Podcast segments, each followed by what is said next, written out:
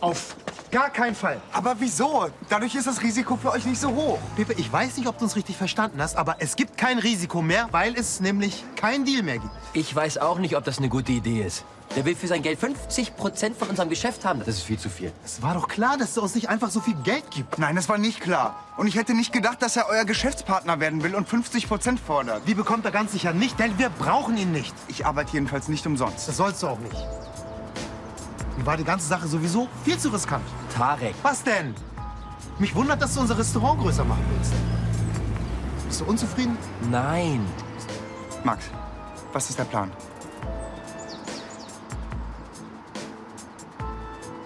Oh, es tut mir leid, Pepe. Tarek hat recht. Das ist unser Restaurant. Wir wollen keinen Investor.